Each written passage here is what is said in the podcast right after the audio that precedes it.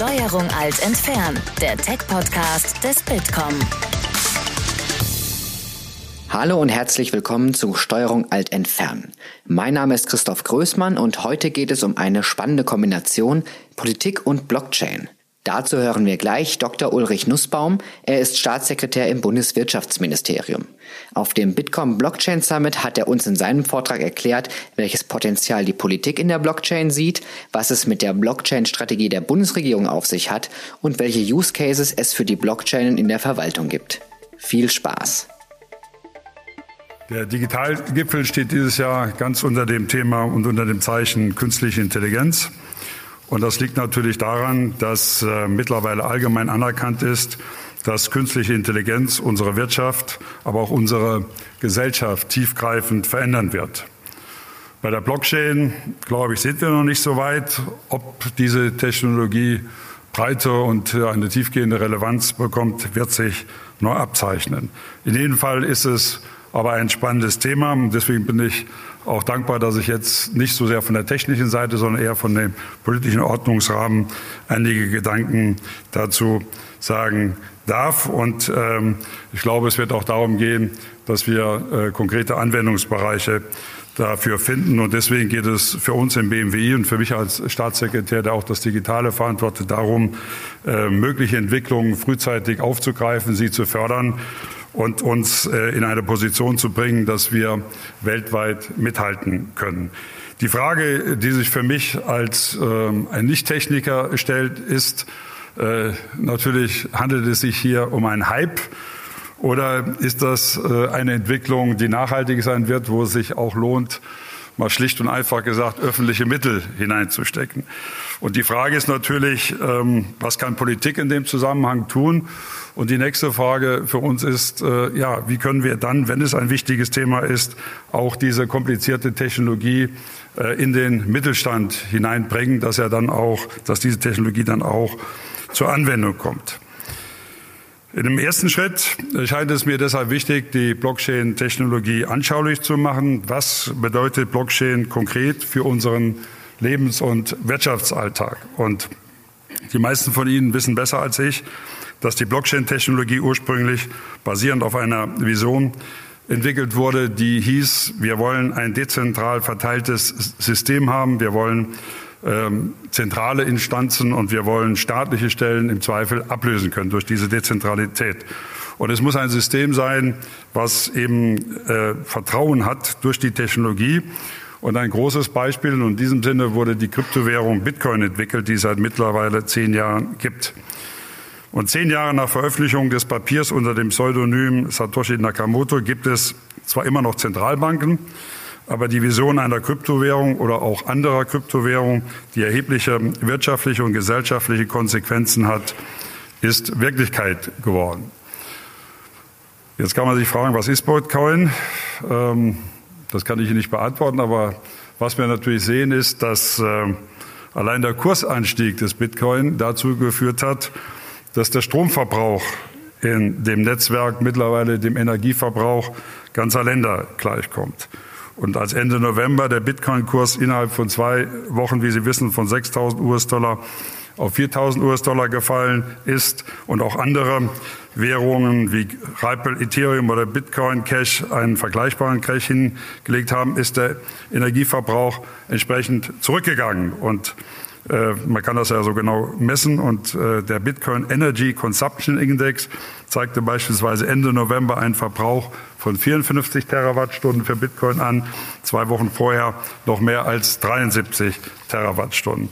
Das heißt, der Stromverbrauch entspricht nicht mehr dem von Österreich, sondern nur noch dem von Bangladesch. Warum erzähle ich das? Weil es, glaube ich, das Spannungsfeld deutlich macht äh, zwischen einem Kurs einer Währung und einem Energieverbrauch macht aus meiner Sicht auch gleich schon die, ähm, die Problematik äh, von Blockchain, von Blockchain hier in Verbindung mit Bitcoin deutlich, dass ähm, solange sie die Energieeffizienz nicht richtig gewährleisten und sie mit diesen gigantischen Energieverbräuchen rechnen müssen, dass auch diese Technologie zumindest mal äh, in Frage stellt. Aber das nur am Rande, denn ich glaube, entscheidend ist, dass Bitcoin ist Blockchain, aber Blockchain ist eben mehr auch als Bitcoin. Und darum geht es ja auch heute. Und alle Experten wissen das.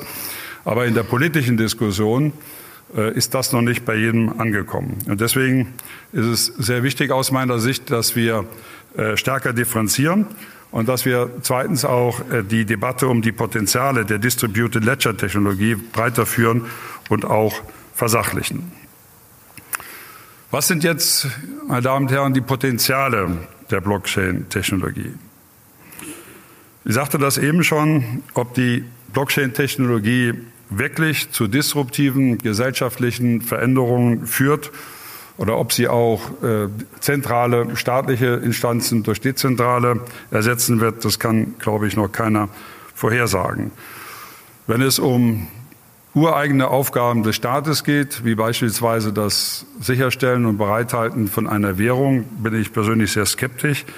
Aber die Blockchain-Technologie bietet darüber hinaus wirtschaftliche Potenziale und vor allem wichtige realistische Anwendungsgebiete wie beispielsweise sichere Identitäten, Registerfunktionen oder Lieferketten und damit einhergehende Leistungs- und Gegenleistungsbeziehungen, also praktisch einsetzbare Smart Contracts. Die Blockchain-Technologie hat hier Vorteile gegenüber anderen Technologien verteilter Datenbanken. Sie hat geringere Kosten, sie hat eine höhere Produktivität und vor allen Dingen, sie bietet mehr Sicherheit. Und deswegen ist es auch äh, so, dass die Politik das Thema gerne aufnimmt. Und wir wollen und müssen Weichen stellen in diesem Bereich, dass äh, gegebenenfalls diese neue Technologie nicht nur in Asien, in den USA wächst, sondern auch in Deutschland und in Europa. Die Bundesregierung hat deshalb begonnen, eine Blockchain-Strategie zu erarbeiten und wir machen das zusammen mit dem Bundesfinanzministerium. Wir kümmern uns gemeinsam darum und Mitte 2019 wollen beide Ressorts eine Strategie vorlegen. Ziel dieser Strategie wird es sein, offene Fragen zu identifizieren und wenn möglich konkrete Lösungen vorzulegen. Andererseits wollen wir aber auch als Bundeswirtschaftsministerium konkrete Anwendungsfälle anstoßen. Wir wollen, dass es konkrete Beispiele in der Wirtschaft und in der Verwaltung nachher gibt, die wir auch fördern können und die wir dann auch in Geschäftsmodelle umsetzen können. Wenn wir es schaffen, zu konkreten Geschäftsmodellen zu kommen, können diese auch für andere Unternehmen als Vorbild dienen. Und wir wissen aus Erfahrung, dass andere Unternehmen, gerade im Mittelstand, dann etwas gerne übernehmen, wenn es schon in anderen Unternehmen erfolgreich funktioniert hat. Das ist die beste Werbung. Und ähm, deswegen ist es so wichtig, dass wir in die praktische Anwendung kommen. Wir werden, um zu dieser Blockchain zu kommen, 2019 eine öffentliche Konsultation äh, durchführen. Wir wollen dabei möglichst viele Akteure in die Erstellung der Strategie mit einbinden. Und deswegen lade ich Sie auch von hier aus ganz herzlich ein, daran teilzunehmen. Bringen Sie Ihr Wissen, bringen Sie Ihre Erfahrungen mit ein und lassen Sie uns gemeinsam daran arbeiten. Das ist wichtig, damit wir auch das Feedback aus der Praxis bekommen, denn Politik kann nur so weit entwickeln, wie wir auch geerdet sind, also die Verbindung zur Praxis haben. Wir wollen, und das ist die Zielsetzung, diese Rahmenbedingungen einer Blockchain-Strategie so gestalten, dass sich diese Technologie gut entwickeln kann. Da, wo wir gemeinsam Hemmnis identifizieren, wollen wir sie abbauen. Und für uns ist wichtig, dass am Ende auch deutsche Unternehmen von dieser Technologie profitieren können. Ich bin mir sicher, dass es viele Potenziale gibt, nicht nur in der Wirtschaft, sondern auch in der öffentlichen Verwaltung. Hier gerade in Nürnberg, wo wir sind, ist im Bundesamt für Migration und Flüchtlinge die Technologie, die Blockchain-Technologie zur Bearbeitung von Asylverfahren erprobt worden und wird es auch noch. Die Zielsetzung ist, dass wir in äh, der Zusammenarbeit mit vielen anderen Behörden dieses Asylverfahren deutlich vereinfachen. Und ich glaube, das wird uns über den Einsatz der Blockchain-Technologie gelingen, denn nun können sämtliche Behörden die Informationen in einem Asylverfahren in Echtzeit einsehen und miteinander kommunizieren. Also sie haben nicht mehr die Abfolge von Akten im Nachgang, wo der eine nicht so genau weiß, was der andere macht und diese sehr schwierigen überkreuzenden Kommunikationsprozesse, sondern die Blockchain-Technologie strukturiert das. Die Anwendung ist im Pilotstadium. Sie hat also noch viele Hürden zu überwinden und ähm, es ist klar, dass ähm, die Technologie nicht beliebig skalierbar ist, aber die Anzahl an Transaktionen, die durchgeführt wird, ist technisch begrenzt, aber für das Thema im Bundesamt für Migration und Flüchtlinge, ich denke, ausreichend. Wie immer, wenn Sie eine neue Technologie einführen wollen, haben Sie in einem sehr regulierten Rechtsraum, wie das Europa und Deutschland ist, auch viele rechtliche Fragen zu klären. Ähm, ich will Ihnen mal einige Beispiele geben, mit denen wir uns befassen müssen, auch auf, einem, äh, auf einer europäischen Ebene. Das ist zum Beispiel die Frage, ob die Blockchain-Technologie mit der EU-Datenschutzgrundverordnung vereinbar ist. Denn äh, die Datenschutzgrundverordnung enthält sozusagen ein Recht auf Vergessen. Und äh, nehmen Sie mal einen Asylbewerber, dessen Verfahren wir möglicherweise nach dem Abschluss des Pilotstadiums hier in Nürnberg ähm, mit der Blockchain-Technologie durchführen. Er kann verlangen, dass seine personenbezogenen Daten unverzüglich gelöscht werden. Aber ein Kennzeichen oder ein Merkmal der Blockchain-Technologie ist ja, dass ähm, die sämtlichen Einträge irgendwie unwiderruflich sind, dass sie de facto unlöschbar gespeichert werden. Also wie geht man jetzt mit den persönlichen Daten um, die einmal in dieser Kette geschrieben werden und wo der Nutzer oder der Betroffene das Anspruch auf Löschung hat, die aber de facto nicht gelöscht werden können. Außerdem, und das wissen Sie alle, gibt es äh, nicht die Blockchain-Technologie, sondern wir kennen die unterschiedlichsten Ausgestaltungen in den unterschiedlichsten Anwendungsbereichen. Und das bedeutet, dass wir beim Rechtsrahmen jedes Mal in jedem einzelnen technischen Szenario überlegen müssen, ob und wie die Blockchain rechtskonform eingesetzt werden kann und welche rechtlichen Hürden bestehen.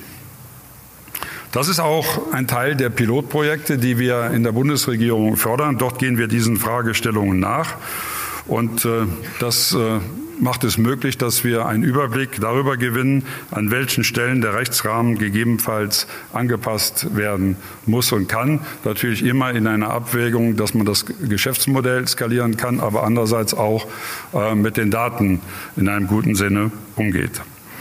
Das Bundeswirtschaftsministerium fördert derzeit Pilotprojekte zur Erprobung der Blockchain-Technologie im Bereich des Stromhandels.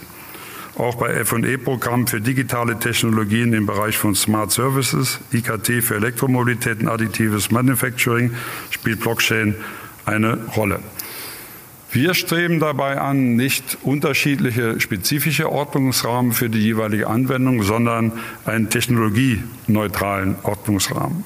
Das ist ein ambitioniertes Ziel. Ich weiß nicht, ob uns das gelingen wird, aber ich glaube, wir müssen Technologie offen sein, denn wir wollen weder einzelne Technologien wie Blockchain bevorzugen, noch wollen wir die Anwendung anderer Technologien erschweren. Das ist unser Kennzeichen, dass wir technologieoffen sein wollen und wir der Meinung sind, dass es in unserer Wirtschaftsordnung letztlich die Aufgabe von Unternehmen ist zu entscheiden, welche Technologien sie einsetzen, um ihren jeweiligen wirtschaftlichen Erfolg zu erreichen. Wir haben auch eine Umsetzungsstrategie, Digitalisierung in der Bundesregierung, die natürlich eng mit dem Thema künstliche Intelligenz, aber auch Blockchain verbunden ist.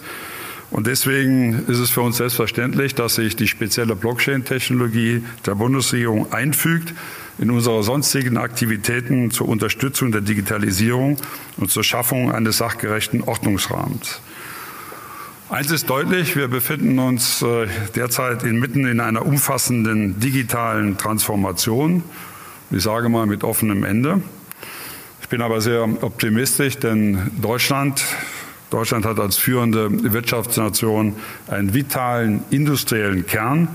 Und das ist das, was uns von vielen anderen Nationen unterscheidet, einen hervorragend aufgestellten Mittelstand, der neugierig ist, der die Dinge rezipieren will. Und damit haben wir eigentlich hervorragende strukturelle Voraussetzungen, um diese digitale Transformation äh, durchzuführen. Die Gestaltung allerdings des digitalen Wandels für die Wirtschaft und natürlich auch für Arbeitnehmerinnen und Arbeitnehmer, für die Bürgerinnen und Bürger, benötigt aber gerade in Deutschland ein klar umrissenes politisches Leitbild. Also die Menschen wollen sozusagen wissen, äh, wo wir uns bewegen und was der Ordnungsrahmen ist, äh, was sozusagen in diesem digitalen Wandel passiert. Einerseits um Ängste zu nehmen, beispielsweise vor dem Verlust des Arbeitsplatzes, aber auch Ängste zu nehmen vor dem Umgang mit Daten, andererseits aber auch die Chancen eben zu wahren. Und deswegen hat die, die Bundesregierung Mitte November eine gemeinsame Umsetzungsstrategie die heißt Digitalisierung gestalten, beschlossen. Und Ziel ist es, die Digitalisierung zum Wohle und Nutzen aller Menschen zu gestalten. Und ich sagte schon, dabei wird es eben darauf ankommen, die Balance zu finden, einerseits Innovation und künftige Wettbewerbsfähigkeit Deutschlands zu fördern, aber andererseits auch die gesellschaftlichen Fragestellungen, die sich mit der digitalen Transformation verbinden, auch so offen äh, zu beantworten, dass die Menschen das akzeptieren können und mitgehen und sich dagegen kein Widerstand bildet. Und Teil dieser Umsetzungsstrategie, ich sagte das schon, ist auch die Strategie künstliche Intelligenz. Auch die wurde am 15. November durch das Bundeskabinett verabschiedet. Und ein Fokus der Strategie künstliche Intelligenz der Bundesregierung liegt auf dem Transfer von Forschungsergebnissen in die Anwendung. Das ist im Übrigen auch eine gewisse Wachstelle in Deutschland, dass wir es nicht immer gut schaffen, hervorragende Forschungsergebnisse, Innovationen dann auch in Geschäftsmodelle äh, zu bringen in Anwendung. Da stellen wir einfach fest, dass dann vieles abwandert, weil wir zum einen nicht das Mentoring-System haben, aber auch nicht äh, einen sag ich mal, so ausgewachsenen und differenzierten ähm, Kapitalmarkt haben, der junge Start-ups dann auch fördert, sodass ähm, wir sozusagen in der Grundlagenforschung die Innovation begleiten, aber dann nicht mehr das äh, Geschäftsmodell. In dem Zusammenhang von Transfer von Forschungsergebnissen in die Anwendung könnte zukünftig auch das Zusammenspiel von künstlicher Intelligenz und Blockchain sein. So gibt es etwa im Bereich Gesundheit schon erste Ansätze, beide Technologien zu kombinieren. Blockchain sorgt dabei für eine sichere Verwaltung der Datenrechte und des Datenaustauschs, während die Daten mit Algorithmen zur Datenanalyse trainiert werden. Meine Damen und Herren, ich glaube, Sie sehen daran, dass äh, die digitale Umsetzungsstrategie, die Strategie künstliche Intelligenz und unsere geplante Blockchain-Strategie als ein Teil des großen Ganzes verstanden werden müssen. Es ist eine Kette, mit der wir die Digitalisierung der deutschen Wirtschaft zum Wohle aller voranbringen wollen. Vielen Dank und viel Spaß bei der Veranstaltung. Vielen Dank. Das war Dr. Ulrich Nussbaum, Staatssekretär im Bundeswirtschaftsministerium mit seinem Talk auf dem Blockchain Business Summit. Alle Infos dazu gibt es auch in unseren Show Notes und auf www.bitcom.org/podcast. Danke euch fürs Zuhören und bis zum nächsten Mal. Das war Steuerung alt entfernen, der Tech-Podcast des Bitkom. Weitere Folgen findet ihr auf www.bitkom.org/podcast.